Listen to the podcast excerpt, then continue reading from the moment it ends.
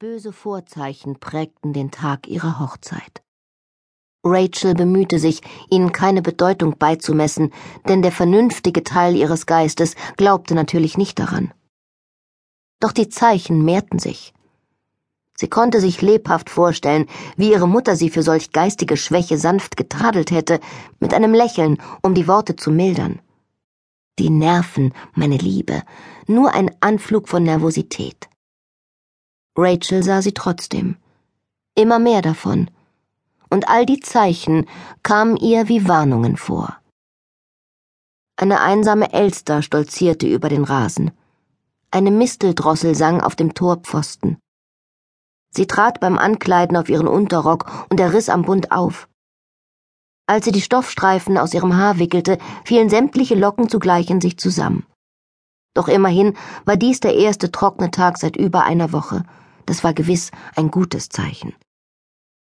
Es war früher September, und während der letzten Augusttage war das Wetter recht stürmisch geworden, mit heftigem Regen und starkem Wind, der die grünen Blätter von den Bäumen riss. Rachel hatte gehofft, dass bis zu ihrer Hochzeit noch Sommer sein würde, doch nun war eindeutig Herbst. Ein weiteres Zeichen. Mit schmerzenden Armen ließ sie von ihrem Haar ab und trat ans Fenster. Die Sonne schien, aber sie stand tief und ihr Licht war spröde. Die Art Sonnenschein, die einem in die Augen stach und nicht wärmte, nur blendete. Heute stehe ich zum letzten Mal an einem der Fenster von Hartford Hall und wünsche mich weit fort von hier, sagte sie sich, und dieser Gedanke übertrumpfte alle bösen Omen. Morgen schon würde sie in einem neuen Leben erwachen, in einem neuen Zuhause, als neuer Mensch als Ehefrau. Keine alte Jungfer, kein niemand mehr. Rachels Mutter hätte nicht nur die vermeintlichen Vorzeichen abgetan, sondern ihrer Tochter gewiss auch versichert, dass diese Verbindung vorteilhaft war in Anbetracht der Umstände. Anne Crofton war eine praktisch denkende Frau gewesen, gütig und liebevoll, aber durch und durch pragmatisch. Sie hatte Rachels Vater nicht aus Liebe, sondern aus Vernunft geheiratet, ihn aber später lieben gelernt. Auch Rachels gründliche, umsichtige Überlegung, ob sie Richard Weeks Antrag annehmen sollte, hätte die volle Zustimmung ihrer Mutter gefunden. Zwar war sie von höherer Geburt als er, aber seine Aussichten waren gut, sein Geschäft florierte. Mit dessen Einnahmen war er sehr wohl in der Lage, einer Ehefrau ein bescheidenes, aber komfortables Auskommen zu sichern. Seine Manieren waren ein wenig derb, sein Charme jedoch bestechend, und auf der Grundlage dieses angeborenen Charmes würde Rachel alles andere formen können. Ein ungeschliffener Diamant, den sie zum Strahlen bringen würde. Und wie vornehm ihr eigenes Elternhaus auch gewesen sein mochte, so blieb doch die Tatsache, dass ihr jetziger Stand ein recht niederer war. All das konnte sie ihre Mutter förmlich sagen hören, wenn sie abends die Augen schloss und ihre Eltern so schmerzlich vermisste, als steckte diese Pein in ihren Knochen. Und die Stimme ihres Vaters? Nun, er hätte weniger dazu gesagt. Rachel hätte nur die Bedenken in seinem Blick gesehen, denn John Crofton hatte aus Liebe geheiratet und stets erklärt, das hätte ihn zum glücklichsten Mann auf Erden gemacht. Rachel hatte allerdings ein Gegenargument für ihn. Sie wusste, dass Richard Weeks sie liebte. Also ging sie diese Verbindung unter ganz ähnlichen Voraussetzungen ein wie damals ihre Eltern, und sie hoffte, ebenso glücklich zu werden. Rachel hatte nicht an die Liebe auf den ersten Blick geglaubt, bis sie im Juni Richard begegnet war und selbst mit angesehen hatte, wie diese Liebe ihn traf wie ein Blitzschlag.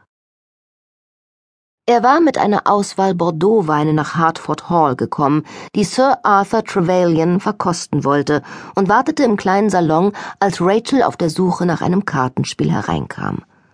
Draußen braute sich nach einer Woche schwüler Hitze ein Sommergewitter zusammen, der Himmel hatte sich verdunkelt und ein seltsames Wetterleuchten flammte immer wieder auf und verschwand wie Glühwürmchen am Himmel. Ihre beiden jüngeren Schützlinge waren unruhig und schlecht gelaunt, und sie wollte sie mit einer Partie Whist ablenken. Sie wusste nicht, dass sich jemand im Salon aufhielt und platzte in wenig damenhafter Hast und mit gerunzelter Stirn herein. Richard sprang auf und zupfte seinen Rock zurecht, und Rachel hielt abrupt inne. Einen sich ausdehnenden Moment lang standen sie einander reglos und stumm gegenüber. Und in der nächsten Sekunde sah Rachel es geschehen. Richards Augen weiteten sich, und die Worte, die ihm schon auf der Zunge lagen, kamen nicht über seine Lippen. Erst wurde er sehr bleich, dann errötete er heftig. Er starrte sie völlig gebannt, ja beinahe ehrfürchtig an. Rachel ihrerseits war einfach zu erschrocken, und auch sie brachte die Entschuldigung für ihr Eindringen nicht heraus. Selbst in dem schwachen Licht, das von draußen hereindrang, sah er auffallend gut aus. Er war groß und breitschultrig und wirkte stattlich, obgleich er sich nicht besonders aufrecht hielt. Er hatte hellbraunes Haar, blaue Augen und einen kräftigen Kiefer. Unter seinem direkten Blick errötete auch Rachel unwillkürlich. Sie war gewiss nicht schön genug, um jemanden allein mit ihrem Gesicht oder ihrer Figur derartig aus der Fassung zu bringen. Sie war groß, ihr Körper zu schmal und zu wenig gerundet. Ihr Haar war von einem sehr hellen Blond, aber zu fein, und es wollte sich einfach nicht in Locken legen lassen. Ihre Augen mit den schweren Lidern waren groß, dafür war ihr Mund ein wenig zu klein geraten. Was also hätte diese Reaktion hervorrufen können, außer einer Erkenntnis? Der Erkenntnis, dass dies die Person war, nach der er gesucht hatte, ohne es auch nur zu ahnen. Hier war er, der Kontrapunkt seiner Seele, der Harmonie schaffen würde. Als endlich Sir Arthurs Schritte zu vernehmen waren und die beiden aus diesem Zauber lösten, schimmerte ein dünner Schweißfilm auf Richards Oberlippe. Rachel knickste wenig anmutig und wandte sich zum Gehen ohne ihr Kartenspiel. Da rief Richard Miss, Bitte verzeihen Sie. Seine Stimme war tief und weich und ließ sie nicht wieder los.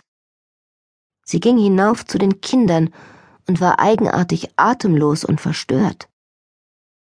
Eliza, die älteste Tochter des Hauses, saß mit angezogenen Beinen auf einer Fensterbank und las. Sie blickte auf und machte ein finsteres Gesicht. Was haben Sie denn? fragte sie voller Verachtung. Elizabeth hatte wirklich Glück so dunkelhaarig zart und hübsch zu sein. Einem reizloseren Mädchen hätte niemand diese scharfzüngige, gehässige Art nachgesehen, doch Eliza hatte mit ihren 15 Jahren bereits zahlreiche Bewunderer. Nichts, was dich beträfe, entgegnete Rachel kühl. Während ihrer sechs Jahre als Gouvernante auf Hartford Hall hatte es ihr des Öfteren in den Fingern gejuckt, Elizas freches Mundwerk mit einer Ohrfeige zum Verstummen zu bringen. In den Wochen darauf erschien Richard Weeks da und dort, ganz unerwartet und unter dem Vorwand, er habe in der Nähe zu tun, vor der Kirche, neben dem Dorfladen, am Sonntagnachmittag auf dem Anger, wo sich alles auf ein Schwätzchen traf. Er kam mehrmals nach Hartford, vorgeblich um sich zu erkundigen, wie die jüngst gelieferten Weine mundeten. Er erschien so oft, dass Sir Arthur ihm gegenüber gereizt und brüsk auftrat. Dennoch kam Richard Weeks weiterhin und hielt sich möglichst lange auf, und wenn er Rachel entdeckte, fand er stets eine Gelegenheit, sich mit ihr zu unterhalten. Dann bat er sie um die Erlaubnis, ihr schreiben zu dürfen, und Rachel spürte ein seltsames Flattern im Magen, denn von diesem Augenblick an waren seine Absichten ganz unmissverständlich. Seine ungelenke Handschrift war schwer zu entziffern, da sich die einzelnen Buchstaben störrisch weigerten, sich mit ihren Nachbarn zu verbinden. Die Briefe waren von drolligen Eigenheiten geprägt, was Rechtschreibung und Grammatik anging, doch die Botschaften, die sie enthielten, waren zärtlich und inbrünstig. Rachel hatte bisher nur einen einzigen Heiratsantrag erhalten, obgleich ihre Familie früher einmal vor jener Schmach wohlhabend und hoch angesehen gewesen war. Eine Schönheit war sie nie gewesen, aber attraktiv und gewandt genug, um mehr als einen jungen Herren für sich einzunehmen doch gab sie keinem von ihnen je Grund zur Hoffnung, nicht die geringste Ermunterung, und so kam es, dass nur ein einziger von ihnen schließlich den Mut fand, um ihre Hand anzuhalten. James Beale, der Sohn eines Nachbarn, dem eine philosophische Laufbahn in Oxford in Aussicht stand. Sie hatte ihn so freundlich wie möglich abge